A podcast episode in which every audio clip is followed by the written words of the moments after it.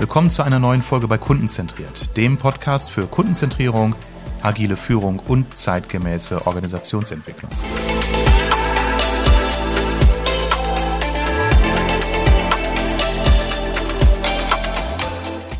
Hallo Freunde der Kundenzentrierung, ich bin heute wieder mit einer Solo-Ausgabe für euch da. Diejenigen, die meinen Podcast regelmäßig hören, werden wahrscheinlich schon beobachtet haben oder gehört haben, dass ich jetzt das öftere Mal Solo-Folgen produziere.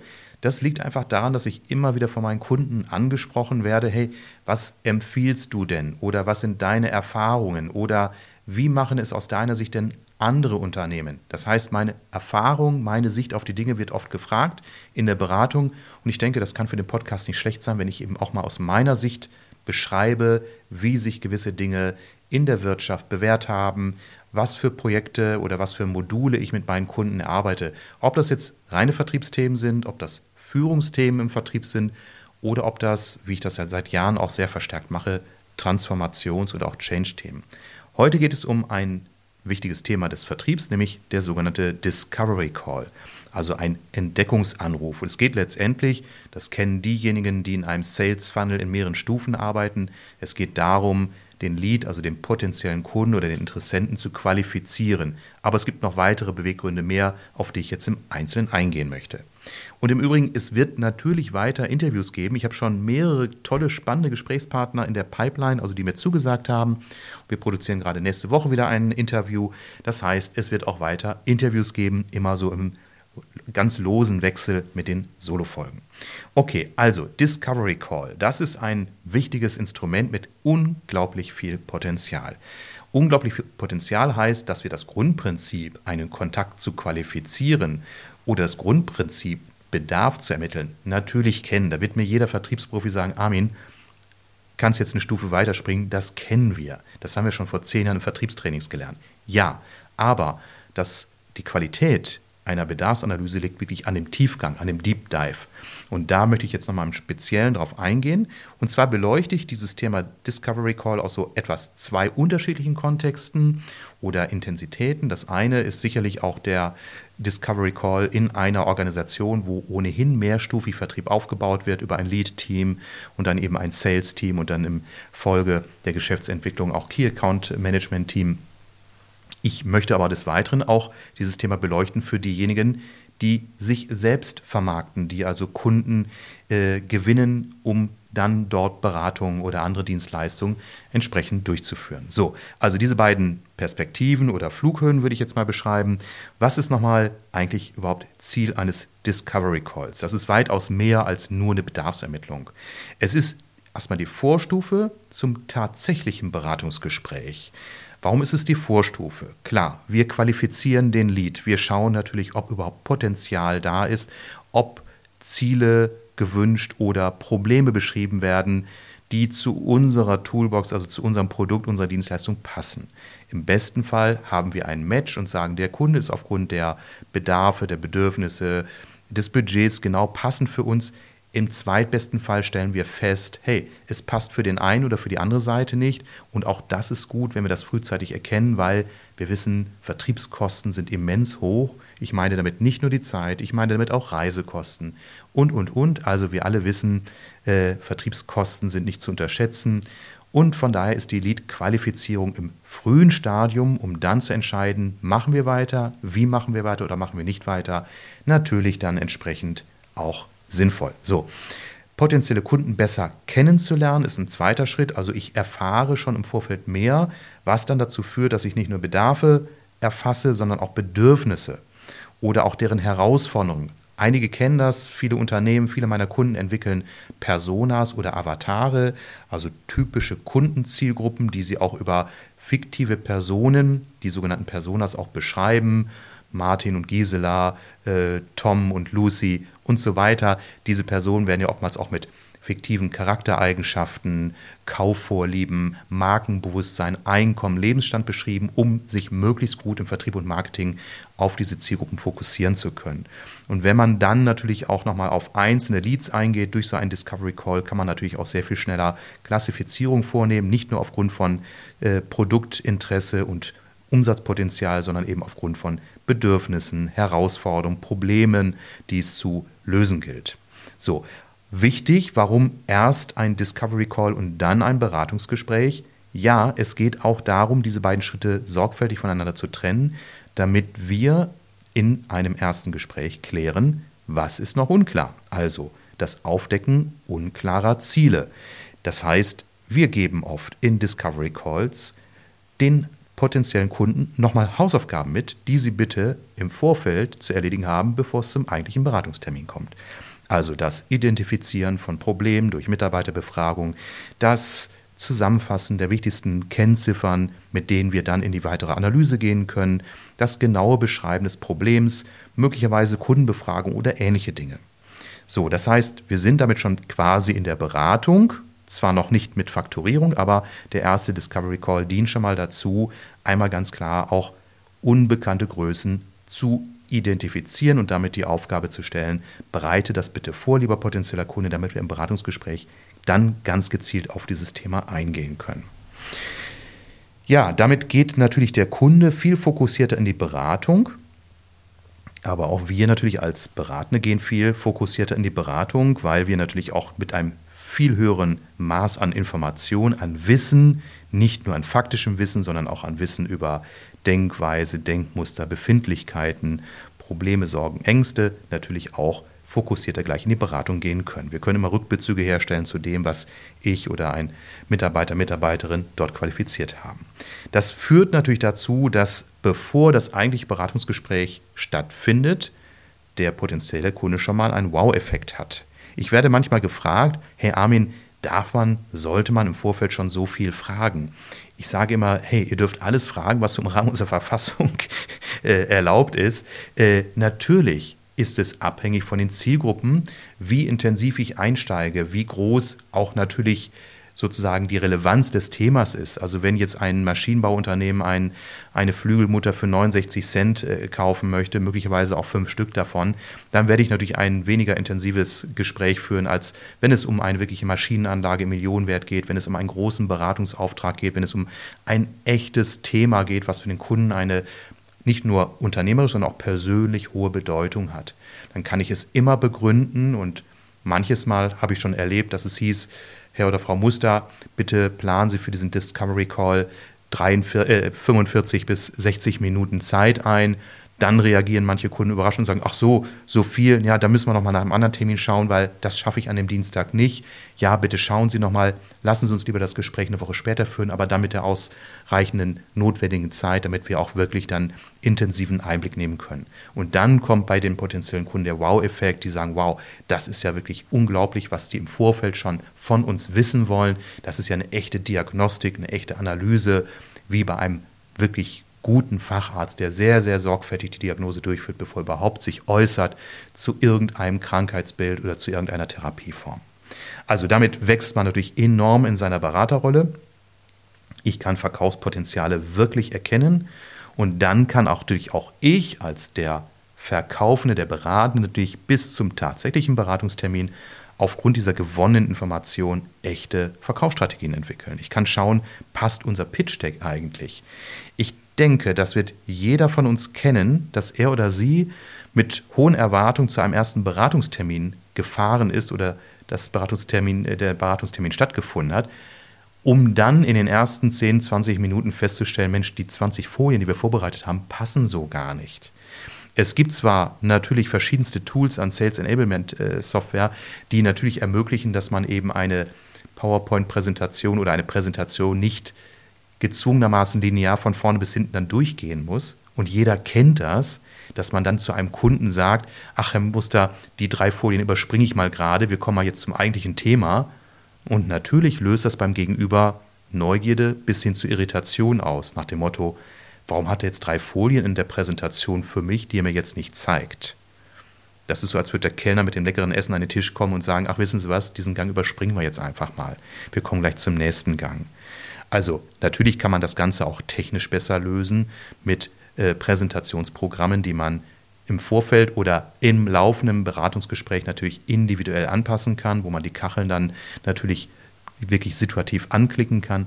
Aber noch idealer ist es natürlich, wenn ich mir im Vorfeld einen roten Faden für die Beratung aufbauen kann, aufgrund der Erkenntnisse, die ich oder jemand anderes schon gewonnen hat. Damit auch die Frage, wer führt diesen Discovery Call durch? Muss das immer derjenige sein, der auch im Lead ist, also der diesen Kontakt aufbaut und auch weiterführt, also der Außendienstmitarbeiter, die beratende Person oder der Key Account Manager? Nein, muss es gar nicht.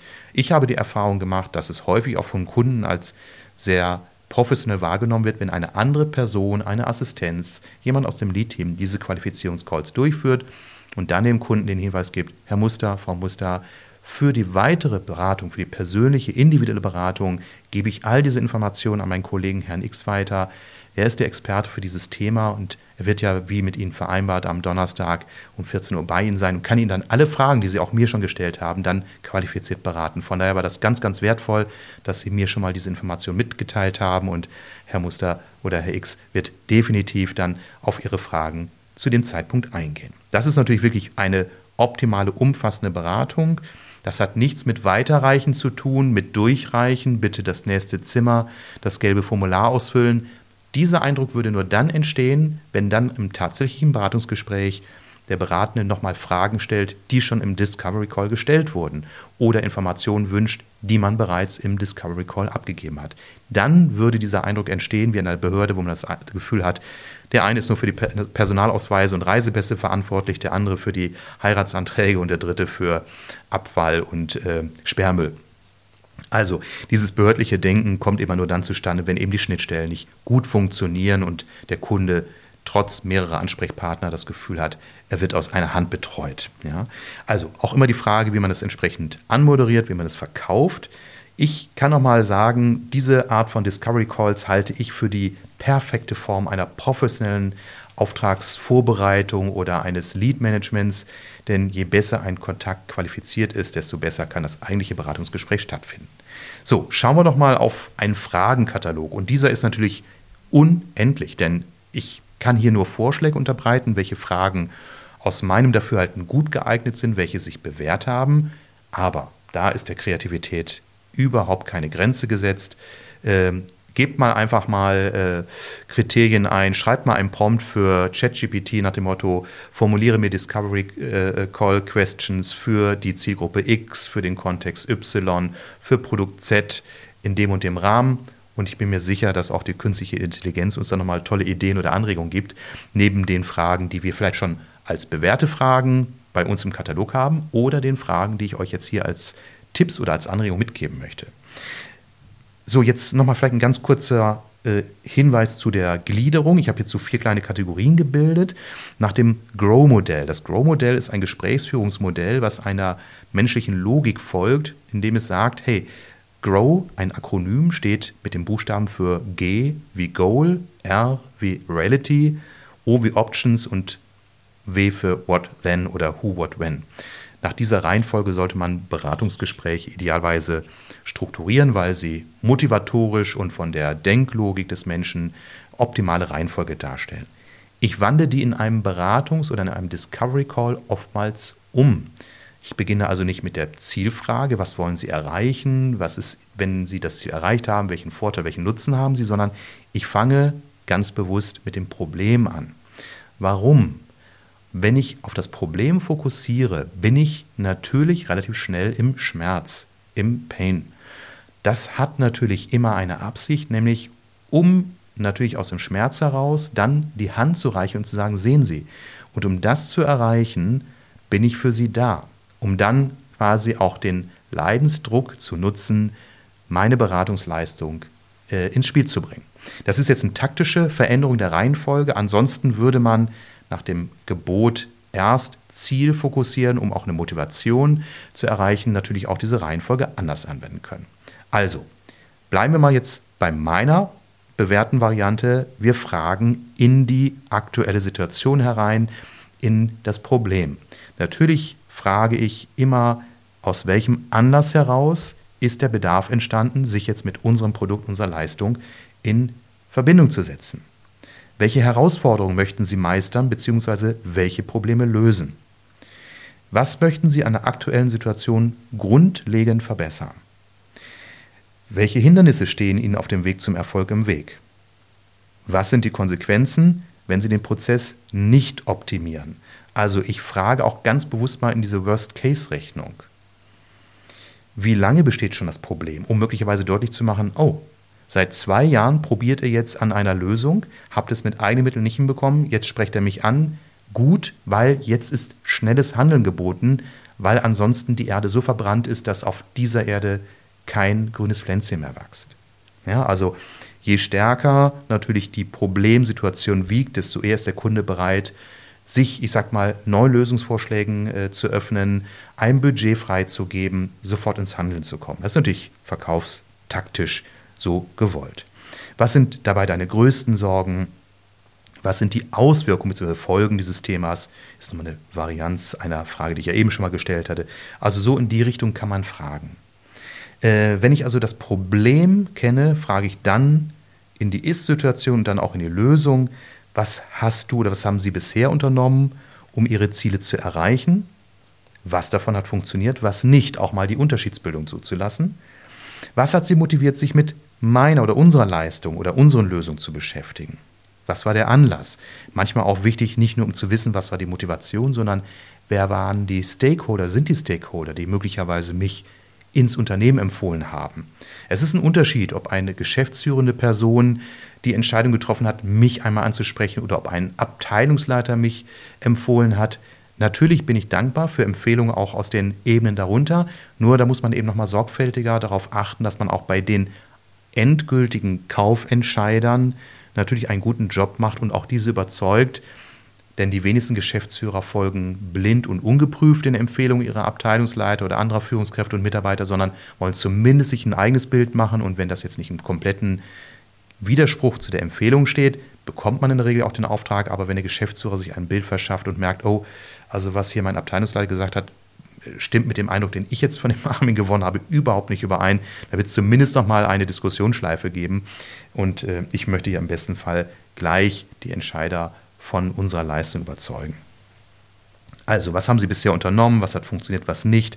Um einfach auch mal abzuklopfen, ähm, ja, welche Dinge sind schon erfolglos gewesen oder welche erfolgreich? Wo kann ich jetzt sozusagen auch nochmal punkten und sagen, ja, Herr oder Frau Muster, nachvollziehbar, die Dinge haben aus folgenden Gründen vermutlicherweise nicht funktioniert. Deswegen schlage ich Ihnen vor, dass wir alternativ einmal Weg 2 uns anschauen. Meiner Erfahrung nach und was äh, valide auch, auch Forschungsergebnisse sagen, ist es besser, es so oder so zu handhaben. Okay, und äh, das ist nochmal ganz wichtig, der Punkt, welchen Nutzen oder welchen Wert hat die Problemlösung für Sie? Ich will das mal einem konkreten Beispiel deutlich machen. Ich habe kürzlich mit einem Geschäftsführer gesprochen eines kleinen Unternehmens. Er sagte, ja, er hatte schon mal eine Kampagne durchführen lassen zur Gewinnung neuer Mitarbeiter. Ähm, ich fragte ihn, ob die Kampagne erfolgreich war. Sagte er, ja, eine Stelle konnte man besetzen, aber ich mache das nicht wieder, das war ganz schön teuer. Da habe ich gefragt, was war denn aus seiner Sicht so teuer oder wie teuer war es denn? Ja, er bezifferte den Budgeteinsatz mit 5000 Euro. Mm, und da habe ich ihm gesagt, äh, was wäre denn für Sie ein, ein zufriedenstellendes äh, Verhältnis gewesen von Geldeinsatz zu Ergebnis? Naja, er hätte schon gedacht, dass er drei bis vier Stellen besetzt. Und da muss ich ihm erstmal mitteilen, dass natürlich diese Erwartungshaltungen in der heutigen Zeit absolut unrealistisch sind, dass er letztendlich für die 5000 Euro einen festangestellten, qualifizierten Mitarbeiter gewinnen und einstellen konnte, der auch seit mehreren Monaten im Unternehmen arbeitet und das sich mehr als amortisiert hat. Allein wenn ein Handwerksbetrieb einen Gesellen einstellt und sich überlegt, wie viel Mehrumsatz, Schrägstrich mehr Ertrag er dadurch erzielt, dass dieser Geselle ja natürlich auch Aufträge bearbeitet, kommen wir auf eine Amortisationszeit im Handwerk von etwa zwei bis drei Monaten. Das heißt, wo bitte ist jetzt der Schmerz? Ne? Also, Deswegen immer die Frage, welchen Nutzen oder messbaren Wert hat die Problemlösung für Sie? Angenommen, ich wäre derjenige, der ihm für 5000 Euro diese Dienstleistung angeboten hätte und hätte dann mir gegenüber geäußert, das ist aber viel Geld, hätte ich sofort als Einwandentkräftung die Argumentation äh, vorbringen können, die ich Ihnen gerade, geschildert habe. Ja, deswegen immer wichtig, wenn ein Unternehmen sagt, also wenn diese Maßnahmen erfolgreich sind, sparen wir pro Jahr 500.000 Euro, dann weiß ich, dass ich da schon mal mit etwas höherem Budgets oder etwas mehr Möglichkeiten, die man durchführen kann, in die Präsentation gehen kann, als wenn der Kunde sagt, dass es sich nur um marginale Einsparpotenziale handelt. Also, welchen Nutzen und welchen Wert hat die Problemlösung für Sie? Was sind Sie bereit zu investieren? Nicht immer bietet es sich an, die Frage so direkt zu stellen. Aber ich äh, stelle diese Belastungsfrage, so nennen sich sie auch, äh, oftmals im Coaching-Kontext, wenn Coaches, also Kunden, auf mich zukommen und sagen, ich möchte mich coachen lassen, äh, das zahlt aber nicht mein Arbeitgeber oder ich bin nicht selbstständig, sondern im Anstellungsverhältnis, das würde ich privat bezahlen. Da sage ich, okay, es gibt also im Coaching-Bereich für meine Kunden immer einen Business-Kurs und einen Privatkurs. Der private Stundensatz liegt genau bei 50 Prozent im Verhältnis zum Business-Coaching-Kurs. Es gibt aber auch Menschen, die sich an mich wenden und sagen, ja, ich studiere gerade, bin gerade fertig mit dem Studium, ich habe nicht so viel Geld. Und dann frage ich oftmals nach, was ist es dir wert, dieses Coaching in Anspruch zu nehmen? Was bist du bereit und auch imstande dafür zu zahlen? Ich würde niemals ein Coaching verschenken, weil ich prüfen will, was ist der Leinsdruck und wie bereit ist der Kunde auch etwas dafür zu tun, dass es ihm besser geht. So nice-to-have-Veranstaltungen, dafür bin ich nicht da. Und wenn mir jemand sagt, ich bin Student oder Studentin, ich kann da nur 20 Euro die Stunde zahlen, dann sage ich, absolut in Ordnung, dann vereinbaren wir das und du sagst mir bitte, ob du die Beträge monatlich zahlst oder ob du das in Raten bezahlen möchtest. Das ist völlig fein. Hauptsache, es ist ein Betrag, der dir es auch wert ist, dafür noch abends Kellnern zu gehen, damit wir zusammenarbeiten, damit es dir in deiner Perspektive Berufsentwicklung besser geht. Ja, im geschäftlichen Kontext, wenn ich mit mittelständischen und größeren Unternehmen arbeite, frage ich natürlich anders.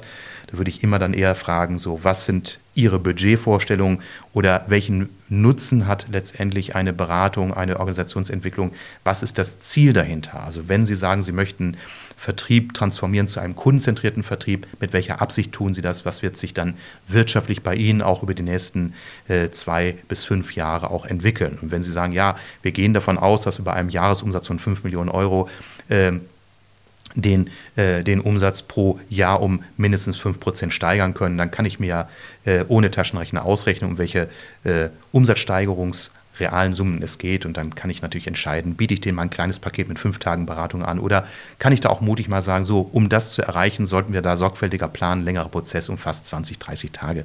Dafür kann ich ihnen aber auch dann eine entsprechende Begleitung geben. Ja. Ja, oder bei dem Thema Beratung, Veränderung, ich coache auch viele Geschäftsführende, die Frage, hast du auch die Zeit und Motivation, um an deinem Thema zu arbeiten? Ich bin nicht derjenige, der mit einem Zauberspruch die Probleme des anderen löst. Ich bin Hilfestellender. Das heißt, in einem Coaching hat den größten Aufwand, den größten Teil der Arbeit immer der Coachee. Und deswegen will ich im Vorfeld wissen, hast du auch die Zeit und Motivation, um an diesem Thema zu arbeiten. Weil es macht keinen Sinn, wenn wir einen Coaching-Prozess starten und der Geschäftsführende mir nach zwei Terminen sagt, du Armin, ich habe momentan nicht die Ressourcen, außerdem ist mir auch hier noch jemand krank geworden, lass uns das Thema mal ein halbes Jahr pausieren. Das ist für mich nicht zufriedenstellend, das ist wirtschaftlich äh, natürlich auch schwer kalkulierbar, wenn die Coaches mal kommen, mal gehen, je nach Lust und Laune. Deswegen halte ich es immer für wichtig, in so einem Kontext, wenn es um einen Beratungskontext geht, immer zu fragen, wie sind die Ressourcen, wirtschaftlich, aber auch zeitlich und wie wichtig ist das Thema, wie hoch ist die Wahrscheinlichkeit, dass Sie den Terminplan, den ich vorschlage, auch wirklich einhalten können. Ja, dann natürlich auch die konkrete Frage, who, what, when, also wie geht es weiter? Natürlich klassisch Stakeholder-Analyse. Wer sind die Entscheidungsträger in Ihrem Unternehmen? Also ich frage zum Beispiel immer so, einen lieben Dank an meine ehemalige Chefin, die mir das mal vor über 20 Jahren im Telemarketing beigebracht hat. Frag nie, wer entscheidet bei Ihnen, weil dann die Person, mit der ich spreche, immer in der Verlegenheit ist, im Zweifel sagen zu müssen, ich darf das gar nicht entscheiden, das macht bei uns der Geschäftsführer. Sie wird aber häufig dazu neigen, dann mich anzulügen, zu sagen, das entscheide ich, um sozusagen das Gesicht zu wahren. Deswegen eine taktisch kluge Abwandlung dieser Frage ist, wer außer Ihnen entscheidet noch? Nochmal, nicht zu fragen, wer entscheidet bei Ihnen, dann müsste im Zweifel jemand sagen, ich nicht. Besser, wer außer Ihnen entscheidet noch? Und die Antwort lautet dann entweder, das mache ich gemeinsam mit dem Geschäftsführer oder ja, wir besprechen das hier im Gremium durch, so in der Art, dann weiß ich, aha, es sind mindestens zwei Personen, die diesen Prozess eingebunden sind. Damit habe ich niemanden bloßgestellt, weiß aber, da ist noch jemand im Hintergrund und in der Regel frage ich dann auch gezielt nach, darf ich bitte die Person erfahren? Denn es ist wichtig, dass wir auch diese Person an, von Anfang an mit in diesen Prozess mit einbinden. Ich könnte die Informationen, die ich Ihnen gebe, auch direkt an jene Person weitergeben. Dann passieren keine Übersetzungsfehler, Sie haben einen Schritt weniger zu tun und so weiter. Oder ich äh, äh, schlage nicht nur vor, sondern ich fordere auch häufig in solchen Prozessen oder in solchen Phasen, dass dann bitte auch die andere Person an unserem eigentlichen Beratungstermin wirklich teilnimmt. So, welche Kriterien geben den Ausschlag über die Entscheidung, ob wir, ein Mitbewerber, sind andere Mitbewerber im Spiel? Ich frage das ganz offen an. Ich will Fair Play. Und wenn jemand sagt, das will ich nicht sagen oder das sage ich nicht, es muss mir keiner den Namen sagen, aber ich habe zumindest den Anspruch zu erfahren, ob wir die Einzigen im Gespräch sind oder ob andere mit im Gespräch sind. Ähm, das ist, finde ich, ein Akt der Fairness, ob man mir mitteilt, nach welchen Entscheidungskriterien die Wahl fällt oder die Wahl ausfällt, kann ich nicht immer gewährleisten, aber in der Regel bekomme ich die Informationen ja, welche Kriterien geben den Ausschlag für die Auswahl? Wie treffen Sie Entscheidungs-, äh, Einkaufsentscheidungen? Haben Sie einen gezielten, also haben Sie einen konkreten Zeitrahmen für die Implementierung Ihrer Lösung? Ich frage manchmal auch, gibt es noch irgendwelche anderen Themen, die in der Organisation zurzeit eine Priorität haben, weil alle wissen, man braucht jetzt nicht einen Beratungsauftrag oder irgendeine äh, größere Maßnahme durchzuführen. Wenn das Unternehmen gerade SAP einführt, dann kann man erstmal alle anderen Projekte für mindestens ein Jahr auf Eis legen und sich dann zurückziehen. So, und äh, auch die Frage, ab wann wollen Sie starten oder bis wann soll das Projekt durchgeführt oder abgeschlossen sein? Mit welchem Ergebnis? So, und ähm, natürlich dann immer auch äh, nochmal das Resümee, auch nochmal wiederholen, was habe ich verstanden, die wichtigsten Fakten zusammenfassen und dann die nächsten Schritte beschreiben. Ich habe jetzt, ich muss mal ganz kurz auf mein Skript schauen, ja, bestimmt so an die 20 Fragen hier einfach mal so rezitiert, so aus meiner Sammlung. Wer mag, kann mir eine E-Mail schreiben an hering.kundenzentriert.de, dem äh, schicke ich gerne mal diese Liste zu. Äh, wichtig ist, dass jede Organisation für sich nochmal eine Discovery Call Fragenliste erstellt. Machen Sie das bitte nicht nur auf Leitungsebene, sondern beziehen Sie Mitarbeitende mit ein.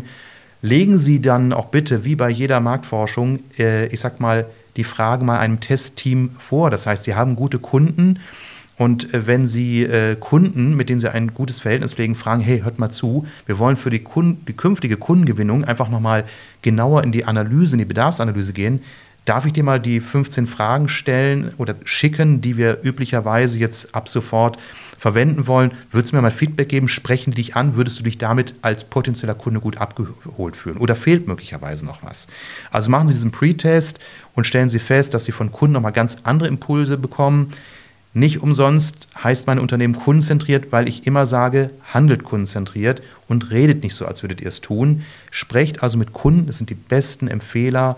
Die guten Kunden werden immer ehrlich zu euch sein, die werden euch immer sagen, hey, da fehlt noch was oder die Frage geht nicht oder fragt da durchaus direkter oder das habe ich bei euch vermisst, das hättet ihr am Anfang durchaus machen können.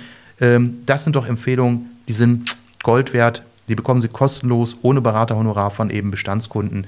Und damit kann man einfach super gut in die entsprechende Qualifizierung gehen. Und wenn Sie Mitarbeitende mit einbeziehen, im besten Fall natürlich auch die, die diese Discovery Calls durchführen, haben Sie natürlich eine viel höhere Akzeptanz.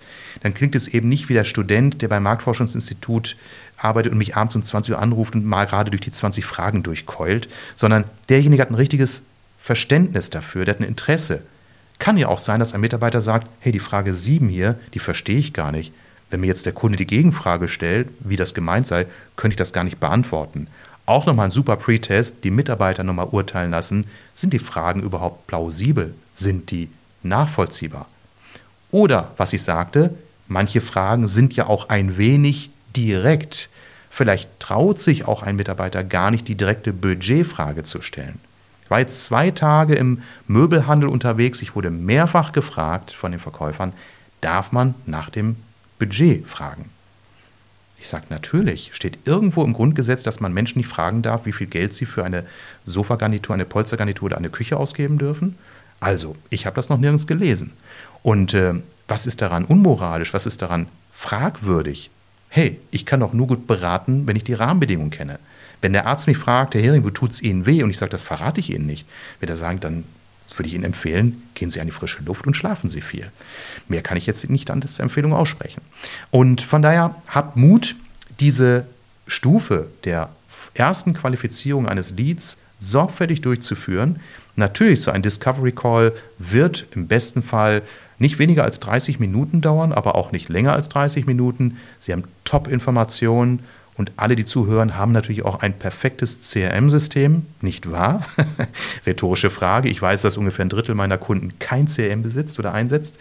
Dabei kann man mit den weißen Varianten wie HubSpot, Salesforce und Co. sogar bis zu einem gewissen Rahmen dauerhaft perfekt kostenfrei, lizenzkostenfrei arbeiten. Ansonsten die Kosten sind überschaubar, aber das ist die Basis. Content ist King und alles baut darauf auf, wie viel wissen wir von unserem Kunden, aber eben nicht nur faktisch, sondern auch auf der Ebene der Emotionen, der Bedürfnisse, der Problemstellungen, der Herausforderungen. Wer das versteht, wird nie wieder unter Kundenmangel leiden. Das ist der Riesenvorteil von Kundenzentrierung. Alle Organisationen, die kundenzentriert arbeiten, erzielen bessere Umsätze und bessere Ergebnisse und sie haben eine längere Customer Lifetime Value, also eine längere Verweildauer des Kunden, äh, Kundens im Unternehmen. Jeder weiß, wie hoch Vertriebskosten sind. Wer Marketing- und Vertriebsaktivitäten controlled, weiß, da können Hunderttausende bis Millionen Großunternehmen verwendet werden. Ich will nicht sagen verbrannt werden, das macht mir fast auf der Zunge, aber das wäre jetzt unmoralisch und vor allem, ich glaube ja auch an guten Vertrieb und gutes Marketing. Nur, wie gesagt, man kann diese Kosten auch äh, äh, reduzieren, indem man einfach viel, viel mehr auf Customer Lifetime Value setzt. Und das ist einfach eine wichtige Aufgabe in der Kundenzentrierung und dafür brauche ich gute Kenntnisse vom Kunden. In dem Sinne, habt viel Spaß bei der Entwicklung von guten Fragen für eure Kunden, habt viel Spaß beim Stellen dieser Fragen und beim Gewinnen von super Erkenntnissen und bleibt kundenzentriert. In dem Sinne, bald wieder hier auf dieser Welle. Alles Gute und eine erfolgreiche Vertriebszeit.